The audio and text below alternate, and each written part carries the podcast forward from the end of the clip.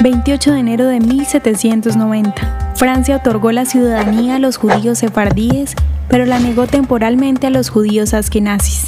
El tema sobre otorgar o no derechos a los judíos se debatió en la Asamblea Nacional en diciembre de 1789 tras la Revolución Francesa y las declaraciones de los derechos del hombre. En Francia vivían judíos provenientes de España y Portugal llamados sefardíes, quienes hablaban francés e interactuaban con cristianos en los negocios y vestían como sus vecinos franceses, lo que les sirvió para que recibieran primero la igualdad de derechos y la ciudadanía francesa, a diferencia de sus homólogos askenazis que obtuvieron sus derechos después de casi dos años más de debate.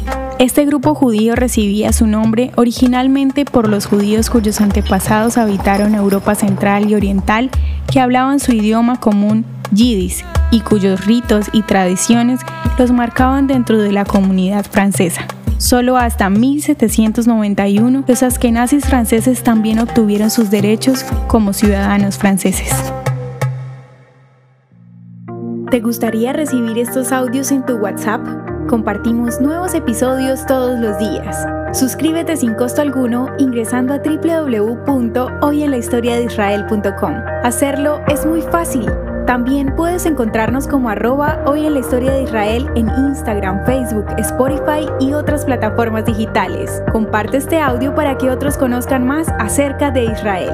Este proyecto es realizado por Philos Project. El contenido original de hoy en la historia de Israel fue provisto por el Centro para la Educación sobre Israel.